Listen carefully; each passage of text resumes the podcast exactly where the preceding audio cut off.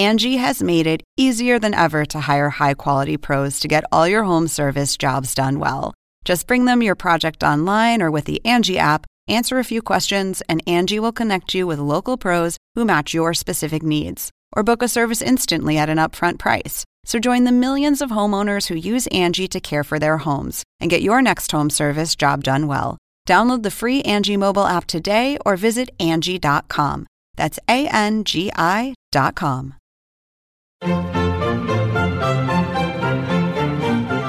Según el diccionario de la Real Academia Española, La cultura pop se define como el conjunto de las manifestaciones en que se expresa la vida tradicional de un pueblo.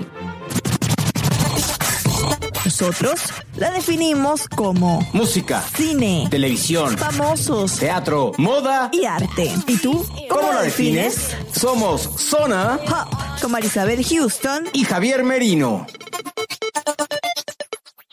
Episodio 72 de Zona Pop. Nos estamos acercando lento pero seguro al número 100 y eso nos trae muy emocionados. Soy Marisabel Houston desde el CNN Central en el estudio 1 de CNN en español radio en la ciudad de Atlanta. Mi cuenta en Twitter es arroba HoustonCNN, mi cuenta en Instagram arroba Marisabel Houston. Yo soy Javier Merino desde la Ciudad de México. Mi cuenta en Twitter es arroba Javito Merino y en Instagram me encuentran como Javito73 y por supuesto que en todas las plataformas digitales nos encuentran como Zona Pop CNN y un último recordatorio, entren a nuestra página web www.cnne.com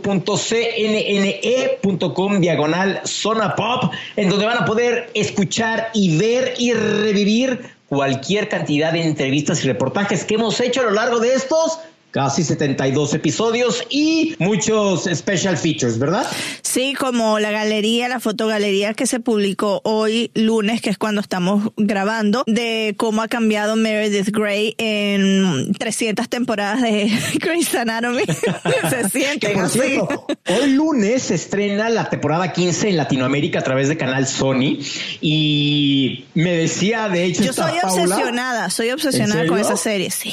No, yo, yo nunca la he visto, nunca la he visto. Me ¿no? sé todos los dramas, los amores, quién se casó, a quién mataron, a quién no, los ataques terroristas en el hospital, o sea, todo. Paula me decía justo nuestra editora antes de subir la, la nota, me decía, hombre, esta mujer Meredith sí que ha sufrido. sí. Y dije, Sí. sí. O sea, llora en todas las temporadas, o sea, ve las Eh. fotos y llora, llora, llora y llora. Está eso, está también un artículo que me encargó la misma Paula de, de los 10 récord Guinness que le dieron justo hoy. Imagínate, a Daddy Yankee tiene 10 récord Guinness, siete de ellos por despacito, obviamente. Daddy Yankee es el de gasolina, ¿no? Nah, sí, a ti claro. te- vamos a poner un poquito de gasolina para que la gente se recuerde de esa canción que fue como que el primer reggaetón que todos escuchamos, ¿no?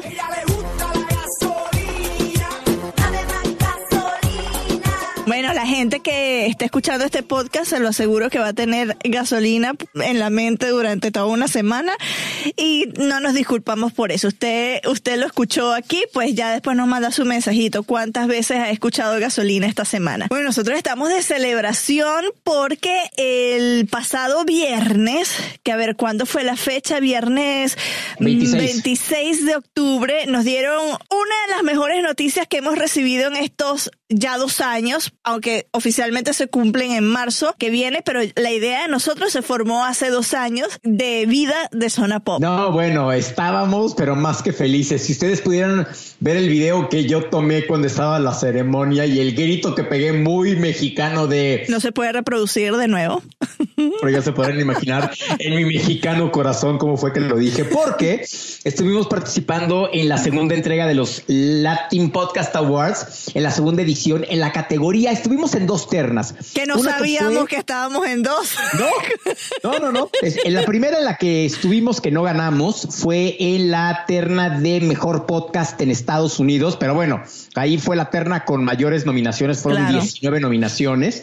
Y en la, en la terna en la que nos llevamos la presea, el reconocimiento y el trofeo fue en artes y música y se lo llevó Zona Pop CNN. Es más, ponte el momento en el que dicen que ganamos Ah, el, el podcast. Sí. sí, ahí va. El premio Latin Podcast Arte y Música va para Zona Pop CNN.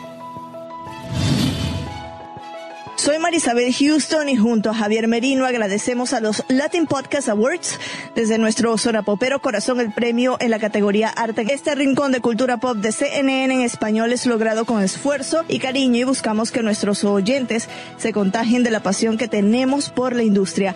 Súbanse a la ola Zona Popera y síganos en Zona Pop CNN en todas las plataformas. Yo no estaba viendo la ceremonia porque yo le digo a Javier que me yo me pongo con un estado de ansiedad y nerviosismo muy, muy grande. Y entonces él sí, sí le empezó a ver y me mantenía al tanto.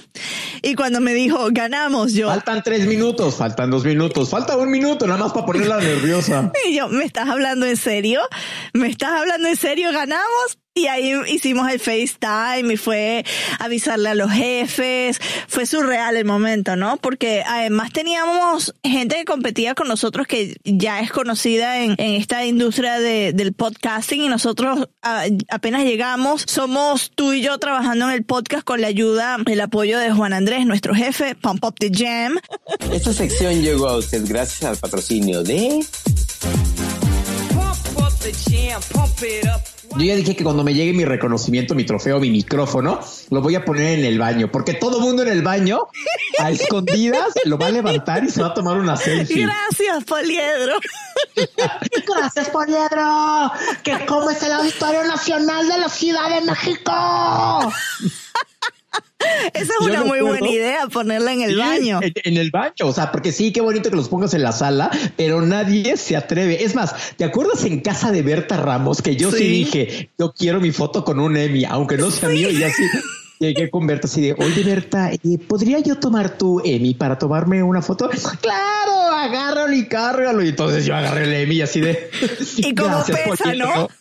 No, así de que, hoy cuando lo cargas, sí se te va. O sea, sí, se te sí pesa bastante. Pero bueno, estamos muy felices por este reconocimiento y ya cuando nos llegue eh, nuestra estatuilla, pues la verán en nuestras redes sociales y yo creo que sí le voy a hacer el tour. La voy a poner en las escaleras y le voy a hacer un time lapse subiendo las escaleras eléctricas más grandes del mundo que tenemos el récord Guinness de eso acá en CNN Center. Eso estaría muy chistoso, ¿eh? Muy chistoso. Y es más, deberías de llevarlo a donde están las vitrinas, donde están todos los reconocimientos que ha ganado CNN de, los X y todo eso. Y así casualmente lo pongo, te haces para atrás, le tomas una foto y lo agarras y te vas corriendo para otra, para otro lugar. Sí, lo voy a hacer, le voy a hacer el tour, el tour. Como hay gente que se lleva peluches, muñecos a sus vacaciones y le toman la foto, así haré yo con el trofeo de los Latin Podcast Award. Bueno, y alguien eh, a quien tenemos que agradecer también es a todos los podcasteros que nos escuchan, porque de veras que sin ustedes no estaríamos aquí eh, eh, grabando el episodio número 72. Gracias a ti que nos escuchas desde la Patagonia, pasando por la selva, pasando por las montañas, pasando por el canal de Panamá, llegando hasta la frontera con México y Guatemala, hasta el norte de Alaska y todo el resto del mundo, por supuesto, ¿no? Pero gracias de veras Gracias de todo. A, la única persona que nos escucha en Guyana, muchísimas gracias por escucharnos en, Guyana. El Congo, en, el, Congo, en Corea del Norte. Mozambique, no, en Corea del Norte no, en Corea del Sur nos escuchan, no. Corea del en, Sur. en Cuba nos escuchan también, así que muchísimas gracias a toda esa audiencia en países eh, de rincones inesperados para nosotros del mundo, en los que no sabemos qué idioma hablan, pero ahí nos escuchan y eso nos hace muy felices y son parte de la familia hashtag Zona Popera. Episodio 70 dije, ¿no? Que era este. Y vamos a, tenemos un invitado de altura y es porque, les cuento un poquito, el pasado 6 de septiembre YouTube daba a conocer y lanzaba oficialmente lo que es su primera película de YouTube Originals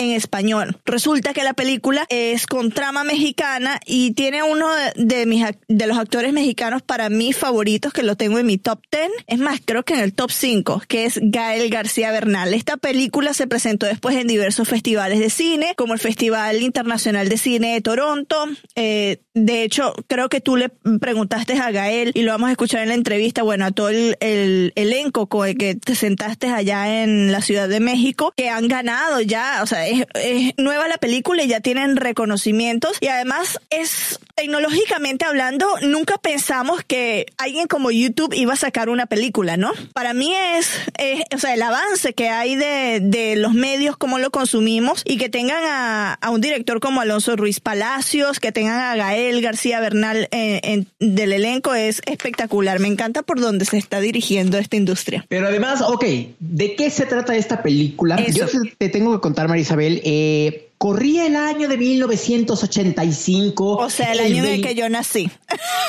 Imagínense, imagínense, yo me acuerdo de esa noticia, pero bueno, corría el año de 1985 cuando el 25 de diciembre, día de Navidad, cuando todos estamos en el recalentado, dos individuos se metieron a robar el Museo Nacional de Antropología de la Ciudad de. México. Para quienes han estado en este museo, Es saben espectacular, sí. es enorme, es impresionante y literal, es, está a la altura de cualquier museo como el de Louvre, como el, que, el, el- el Museo de. Historia de, de Londres, como cualquiera de los de Washington. Es un museo muy importante, muy grande y por lo mismo muy resguardado, muy custodiado. Pero dos personajes se metieron a robar esa noche sabiendo que todos los mexicanos estaríamos en el recalentado de los romeritos, del Claro. pavo, de toda la comida típica navideña, ¿no? Y entonces se robaron más de 200, 200 artículos de diferentes exposiciones. Y entonces... ¿Y dónde metieron es- eso? Es que imagínate, imagínate que el museo estaba vacío. Literal, vacío, ¿no? Y entonces esta historia está basada en ese hecho. No es realmente tal cual lo que pasó, porque ellos dicen que está Claro, es basado, que hay muchas cosas claro. certeras, pero que también tiene sus toques de ficción.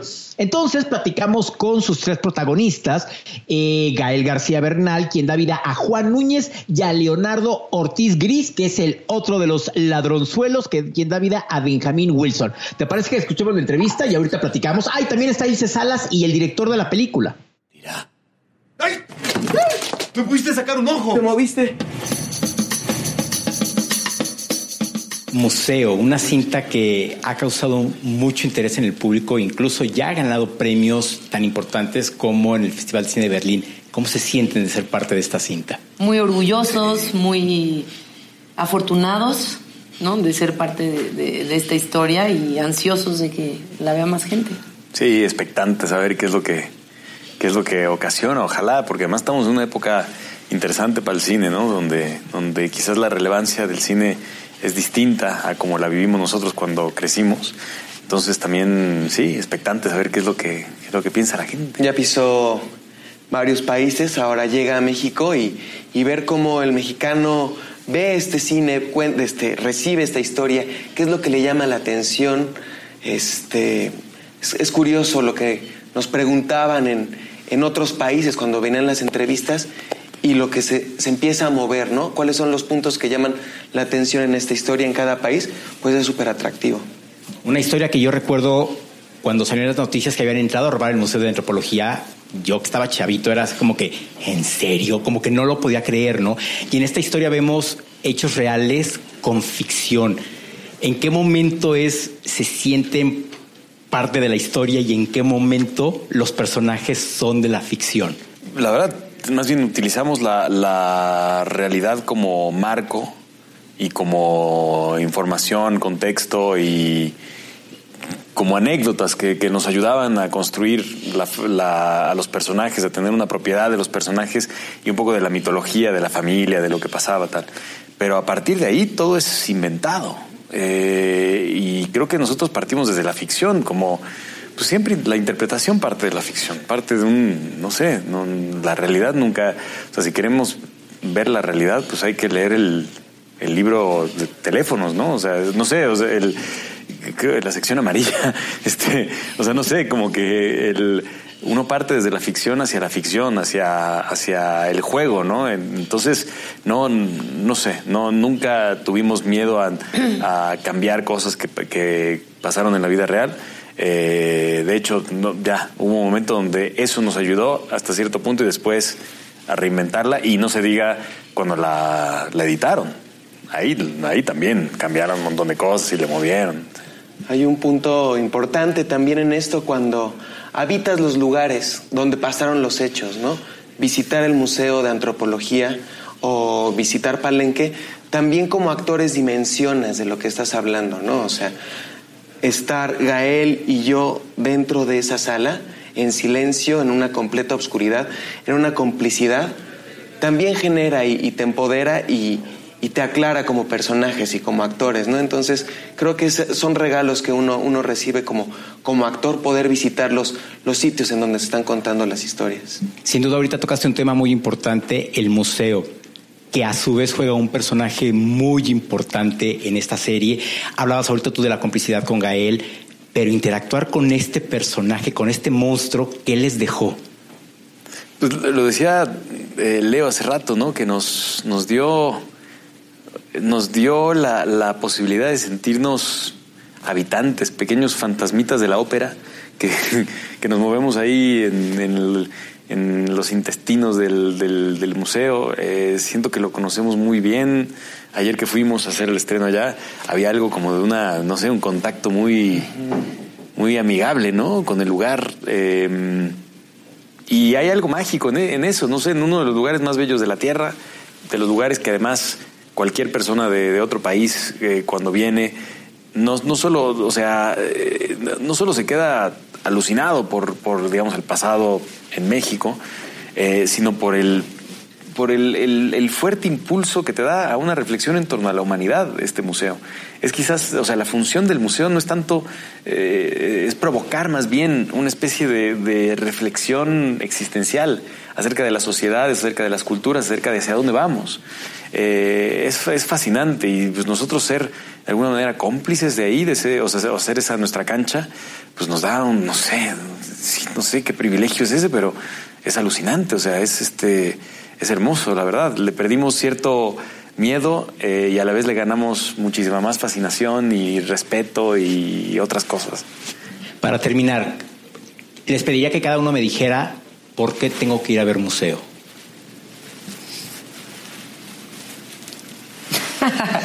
A mí siempre me, no sé, me siento incómoda con esa pregunta porque no es que tengan que ir a verla, no, no tienen que, pero sería muy bonito, porque, porque además de ser una historia muy divertida, el caso es fascinante, o sea, el caso real, pero cómo lo transformaron todos los involucrados, realmente se, ven- se, se convierte en un viaje al interior de personajes que están buscando su propia identidad y también nos plantea muchas preguntas acerca de nuestra propia identidad como mexicanos, ¿no? ¿Qué tanto estamos dispuestos a seguir dejando ir?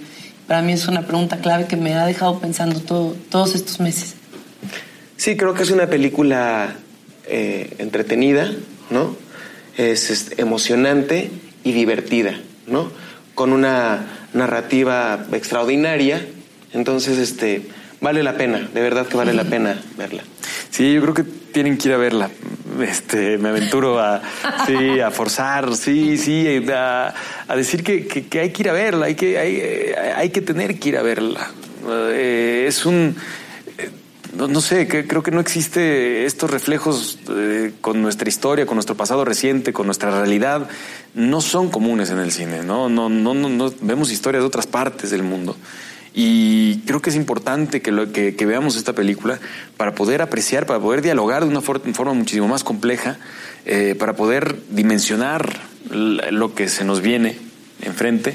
Y, es una película que, en ese sentido eh, llama y, no sé, le, causa una... Es un, es un catalizador de, sociedad, se me hace, de, de, de reflexión eh, en común. Em, Entonces creo que es importante que no se la pierdan. ¿Qué andas haciendo, Chaps? ¿A dónde vas con esas bolsas?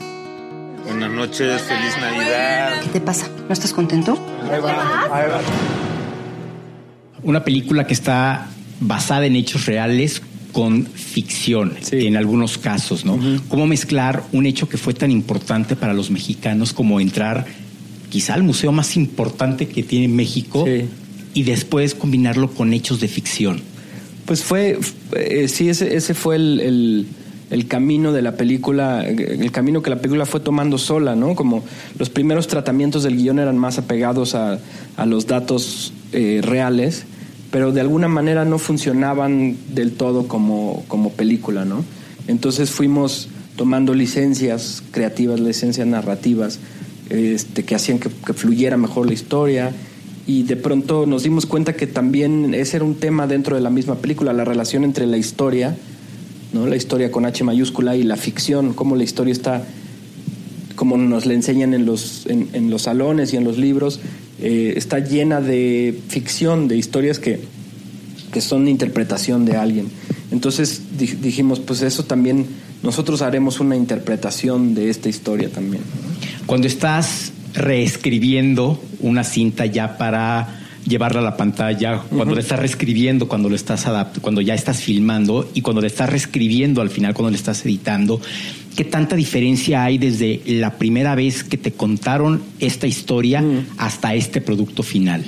Pues es una, sí, o sea, es, es, es, un camino que no es en línea recta, ¿no? Es, es muchas idas y venidas y después regresa al mismo lugar. Eh, se dice que escribir una película es, que, una película se escribe tres veces, ¿no? Cuando, cuando estás haciendo el guion, luego filmarla es una especie de reescritura y la edición es la, la última reescritura y, creo que esta película no, nunca paramos de, de reescribirla. Entonces, a, a, veces es chistoso que ves que regresas al mismo lugar el que empezaste, ¿no? Eh, y, y, y, con esta película pasó eso. Hay muchas cosas que, que estaban en, le, en, la historia original que descartamos y después como que volvimos a ellas. Y, entonces es una relación muy interesante, ¿no? muy cambiante.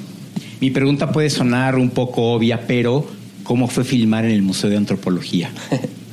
pues fue, fue mágico filmar en, en, en antropología, fue, fue muy... Eh, filmábamos, solamente nos dejaban filmar los lunes, porque es cuando está cerrado el museo, y, fue muy acotado, ¿no? Fue, fue, no podíamos eh, filmar adentro de las salas, podíamos, eh, no podíamos meter luces, por ejemplo.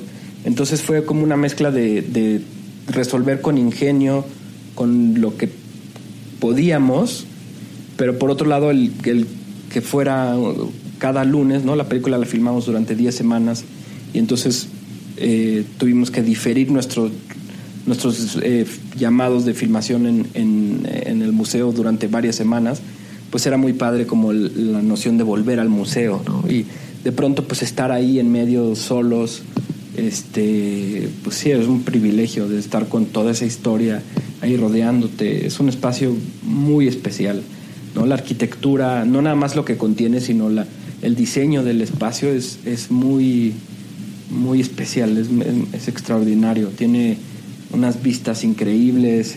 Eh, se ve, no sé, estando ahí lo entiendes bien, ves que está muy bien pensado todo. Y sin duda es una invitación para que todo el mundo vea lo majestuoso que es este museo, sin duda, ¿no? Sí. Y además... sí, es, el, el, museo es, es uno de los grandes protagonistas de esta película y, y este y, y, sí, yo creo que lo retratamos con muchísimo cariño y muchísimo respeto, ¿no? Cómo darle el toque a estos dos personajes que son reales, pero que no son reales. Sí. Bueno, igual fue como los personajes están basados en los dos ladrones, agarramos como, como datos biográficos de ellos y después, de, ¿no? que están basados en nuestra investigación, en, en, las notas de periódico de cuando los atraparon y también en, en entrevistas que hicimos a gente que los conoció eh, pero después, pues la ficción tiene sus propias reglas, fue cosa de irle sumando cosas, quitando otras, eh, ir encontrando personalidades propias. Cuando les cambiamos los nombres, o sea, siempre mantuvimos los nombres originales hasta muy avanzado en la escritura y un día dijimos, pues hay que cambiarles los nombres porque estos ya tienen su propia personalidad y entonces eso nos liberó aún más y, y, de alguna manera creo que lo bonito es que siguen estando como el espíritu de estas dos personas en estos personajes, pero estos son como sus hermanos en ficción, ¿no? Para terminar, ¿por qué la gente no nos podemos perder Museo? Pues creo que es una película eh, muy mexicana, ¿no? Que habla de, de nuestra historia, de nuestra historia reciente y también de, de la historia mesoamericana. Eh, hay- es una un festín de, de visual, ¿no? Eh, es una película, bueno, es la primera vez que se filma dentro del museo, eh, en las ruinas de Palenque también. Hay todo un viaje en, en- la película en donde los chicos van a Acapulco. Este, y, bueno, todo empieza en Satélite, en Ciudad Satélite, que es un, otro de los personajes, digamos, de la historia. No sé, creo que es una película muy rica, este, una historia muy loca, mm, que además pasó, y, y- creo que está ejecutada con mucha precisión y mucho cariño. Tiene un equipo extraordinario, este, desde el fotógrafo Damián García, o sea, como una serie de artistas mexicanos muy interesantes, muy relevantes, ¿no? Gael, Leonardo Ortiz Gris. Tenemos un actor inglés que hace un- uno de los personajes secundarios, que es Simon Russell Bill, que es un actorazo este de- del teatro y el cine en inglés. Eh, Alfredo Castro, este actor chileno, eh, también de, muchísimas películas latinoamericanas. En fin, creo que es una película como que tiene muchas virtudes y la verdad creo que eh, sí, aparte es entretenida, es una historia, es entretenida. ¿Crees que deberíamos regresarlas? No, ¿para qué hicimos todo esto?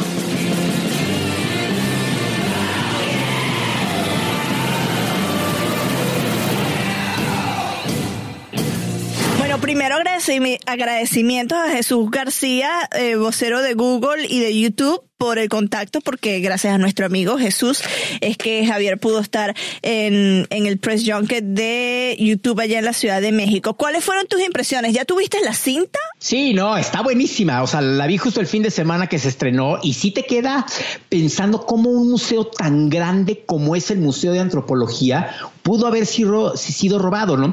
Algo que todo mundo en la conferencia, durante la conferencia de prensa les preguntamos, bueno, a ver, ¿filmaron, no filmaron en el En el museo? museo, claro. Y no, solamente, o sea, le- les permitieron rodar en la parte, no sé si te acuerdas que al centro hay una fuente que es muy Sí, grande, bueno, sí. solamente les dejaron filmar en esa parte. Toda la sala donde están todos los artículos O en sea, afuera.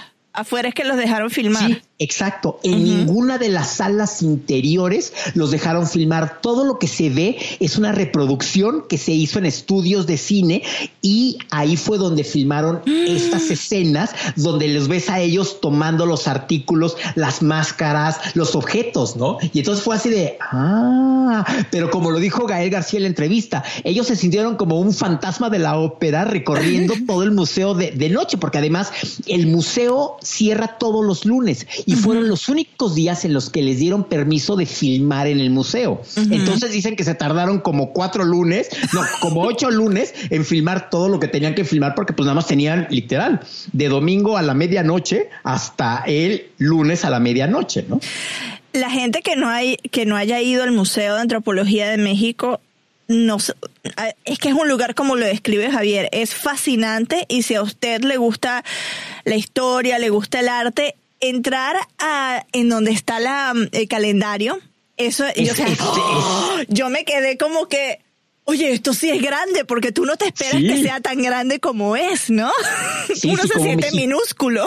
No, además, o sea, si como mexicano te da, o sea, te pone la piel de gallina, o sea, el ver parte de tu historia y de este tamaño como extranjero debe de ser también espectacular. Y sí y, y ese y, y esa parte de donde está el sol el calendario del sol azteca siempre es el lugar al que todos los mandatarios van y se toman la foto oficial porque pues es lo clásico. Es como ir al museo del Louvre y siempre quieres ir a ver la Mona Lisa. Claro eh, aquí es exactamente lo mismo. Buscas el museo, ya sabes dónde está, que literal entras y al fondo, hasta el fondo, al fondo, al fondo, al fondo, ahí está la sala donde está el calendario azteca. Yo duré como un día recorriéndolo. Me recuerdo que fui la primera vez que fui a México, que fueron, fue hace como seis años. Y eh, dentro de las actividades que nos tenían, nos llevaron al, al museo y duramos un día en el museo recorriéndolo, porque es que ves tanta cosa, era algo tan especial y verlo del calendario para mí fue, así que yo sé que esta película me la voy a gozar. Y además, algo que a mí me, me- me- me encanta de este museo es la fuente que está justo a la entrada, que tiene, fíjate, tiene varios nombres. Uno es el árbol, otro es el paraguas o la sombrilla. Literal, son estos tres nombres que tiene esta fuente monumental que es espectacular también, como dirían. Que ahí es en donde están, ¿cómo se llaman las personas que se guindan y dan vueltas arriba? Como, ay, Los ¿sabes? voladores. Los voladores. Sí, no, pero eso, ellos están afuera del museo. Ajá. Justo afuera del museo, cada media hora eh, están los, los voladores de Papantla. Que eso también lo vi y yo quedé loca. Yo decía, están guindados de un pie, están amarrados en un pie. ¿Cómo no se marea esta gente? Porque lo que hacen es dar vueltas y vueltas y vueltas y vueltas. Sí. Algo muy típico mexicano también para ver cuando estás en esas inmediaciones del museo. Y también se pueden ir caminando hasta, mm, ¿cómo se llama? El, el- el lugar de conciertos que está allí cerca de Chapultepec. Auditorio Nacional. El Auditorio Nacional, porque eh, está cerca, te puedes ir literal caminando hasta allá. Exactamente, y nada más cruzas Avenida Reforma y entras a la primera sección del bosque de Chapultepec, donde está el castillo de Chapultepec, los lagos donde puedes remar. Fíjate que ahí dentro del castillo nunca entré. No. No. Marisabel Houston. Hay Yo- como varias, hay, hay varias, varias leyendas urbanas Ajá. en torno a la construcción de, del, del castillo de Chapultepec, que da justo a la avenida de Reforma y a lo lejos da vuelta a la derecha sobre Avenida Juárez y llegas al Zócalo. Entonces, una de las tantas leyendas urbanas que hay es que dicen que cuando vinieron los, lo- los emperadores Maximiliano y Carlota de Habsburgo a, en ese entonces a gobernar México, dicen que mandaron a construir un balcón que es impresionante, que da justo a Avenida Reforma, porque quería eh, Carlota ver cuándo venía su esposo de Palacio Nacional en el Zócalo y ver cómo llegaba con su carruaje y sus caballos y darle la bienvenida y casi casi con pañuelo de, hola mi vida, te espero. La leyenda urbana es que dicen que no, que era para que ella supiera cuándo venía de Palacio Nacional porque estaba con el amante en la cama. no, en serio. Entonces, hay un Eso es lo que se cuenta urbanas. ahí entre la gente cuando lo visitas, ¿no? El castillo, es lo que te dicen. Exacto, exacto. Y fíjate que eh, cuando vino Rafa Romo a la Ciudad de México hace uno- unos meses a hacer un reportaje de una- unas exposiciones que hubo, platicaba yo con las personas de, de prensa de Palacio Nacional y quedamos en que íbamos a hacer un reportaje de todas estas leyendas urbanas que hay alrededor de Palacio Nacional. Como se dice, por ejemplo, una de las leyendas es que originalmente los planos que llegaron de España para construir Palacio Nacional eran de una cárcel. Y entonces se confundieron de planos y entonces cuando recibieron los de Palacio Nacional, que pensaban que eran los de Palacio Nacional, eran los de una cárcel. Y entonces cuando iban a la mitad dijeron, ay, tenemos los planos de una cárcel, pues a ver cómo lo hacemos para adaptarlo a que sea Palacio Nacional. Y entonces eh, nos decían, mentira, eso jamás existió. Ya Ah, hay- hay una cantidad de leyendas urbanas en torno a Palacio Nacional que la verdad... eh, Ahora ya que sea el cambio de, de presidente y que tengamos y que veamos cómo quedó y quién quedó, voy a retomar ese reportaje porque sí, hacer un reportaje de las leyendas urbanas de Palacio Nacional es muy bueno porque me, me contaron las historias que te quedas de, ¿de veras? Y así. te morías de la risa con Sí, algunas exacto, de ellas. exacto. Yo, yo necesito hacer un viaje a México rápido, o sea, porque tengo ya casi un, más de un año que no voy, casi dos años, o ya se cumplieron los dos años. Ya se No, cumplieron los de dos años, sí. Ya se sí, ya se van a cumplir tres años en febrero desde la última vez que fui a México. Ya me urge volver para poder ir al bosque de Chapultepec. Las cosas que tengo pendiente allá, que una de las cosas, bueno, fui a las pirámides de Teotihuacán, fui a Xochimilco, pero una de las cosas que tengo pendiente es hacer el, el vuelo en globo por Teotihuacán. Porque eso de, que lo hizo Alejandro Orá y en Sí. ese programa de destinos yo decía, yo tengo que hacer eso. Tengo que hacer eso porque, y tengo que comer los grillos, los saltamontes que ustedes comen. Eh, Javier está poniendo una cara como que no, yo soy mexicana y no como esas cosas. No, yo no, como por qué. No, no, no, no, no. Como no. la, ¿Cómo fue esa cena que te dieron unos gusanos y tú estabas muriéndote porque comiste gusano, no? Yo jamás, o sea, no, ese tipo de cosas a mí, o sea, no, nomás no se me dan. Yo no soy exótico, yo no soy intrépido para la comida. O sea, yo en Asia, ahora que estuvieron Sebas y Paula por allá y que comían alacranes y arañas, o sea, ¿qué? No, pero yo, o sea, yo así de eh, probar, no. Yo no, a mí lleve, llévenme donde haya pollito y ya con eso. Ah, para retomar, porque nos fuimos por la tangente, museo, ya saben, eh, está disponible en dónde, Javier, ¿tienes esa información? Se ya eh, se, se, estrenó en, varios países del mundo, no solamente en México, y lo que nos comentaba Jesús de, de, Google es que próximamente se iba a estrenar en la plataforma de YouTube, seguramente le van a dar un tiempo de vida en las salas cinematográficas en uh -huh. todo el mundo y que se estrene en la mayor cantidad de países posibles para después, literal, estrenarla ya eh, en YouTube y puedas literal verlo en la comodidad de tu computadora, si tienes tu televisión conectada a internet, que lo puedas ver en la pantalla de, de tu casa o de tu televisión o de tu iPad. Aquí tengo el comunicado de prensa y dice que la cinta de 128 minutos estará disponible o se estrenará en teatros, en varios teatros, como ya lo dijo Javier. Eh, se estrenó el, el, viernes que acaba de, de pasar, el 26 de octubre, y que estará disponible en YouTube Premium a finales de año. Imagino que ya sobre diciembre, ¿no? Que estará disponible Exacto, allí. Sí, sí, sí, sí, una vez que ya haya pasado como todo este furor en todo el mundo. Qué suerte tienes de hablar con Gael. Yo me estaba muriendo por dentro cuando me dijiste, puedes entrevistar a Gael. Y yo, no. Sobre todo porque Jesús me ofreció esta entrevista en Toronto y obviamente yo estoy en Atlanta, hello. O sea, Uy, no, no la puedo hacer. Pero bueno, al menos uno de los dos pudo hablar con Gael. Y no, y espérate, porque esta semana, ¿a quién crees que entrevisto? No, esto ya yo lo sé, pero la gente no lo sabe. Al otro charolastra, mejor conocido como Diego Luna, por la amigo. serie por la serie Narcos México. No puedo decir más porque el acuerdo de confidencialidad de Netflix te prohíbe hablar, decir nada, nada, nada. Pero bueno, ya, les dije el adelanto, no pasa nada. ¿Cuántos floreros te vas a llevar? Híjole, y es en el Four Seasons además la entrevista y ahí las galletitas son bien ricas. Yo ahí sí bueno. tengo que confesarlo. Yo ahí sí cada vez que voy al Four Seasons, se literal, lleva su Ziploc y ahí me todo. Sí, servilletita, una galletita, dos galletitas, tres galletitas, las envuelvo y las meto a mi mochila porque son exquisitas. Bueno, guárdame una, la congelas. No sé ni cuándo te las voy a dar porque te las pude haber llevado a Las Vegas, pero ya no. Pero bueno, yo, no, ocurrió. Bueno, eh, ya hasta aquí el episodio 72 porque ya está largo. Gracias por visitarnos. Vayan a ver, eh, a leer la nota que ya Javier la publicó junto con el video de la par parte de la entrevista al elenco de museo. Lo pueden ver en cnne.com barra zona pop. Bajo ese nombre nos pueden conseguir también en Twitter, Facebook, Instagram y en cualquier plataforma que usted prefiera para escuchar los podcasts. Estamos como Zona Pop CNN. Yo soy Javier Merino desde la Ciudad de México. Mi cuenta en Twitter es arroba Javito Merino y en Instagram me encuentran como Javito73. Y yo soy Marisabel Houston desde el estudio 1 de CNN en español radio en el CNN Center en la ciudad de Atlanta. Mi cuenta en Twitter es arroba Houston CNN. Mi cuenta en Instagram es arroba Marisabel Houston. Gracias Guillermo Arduino por la buena energía.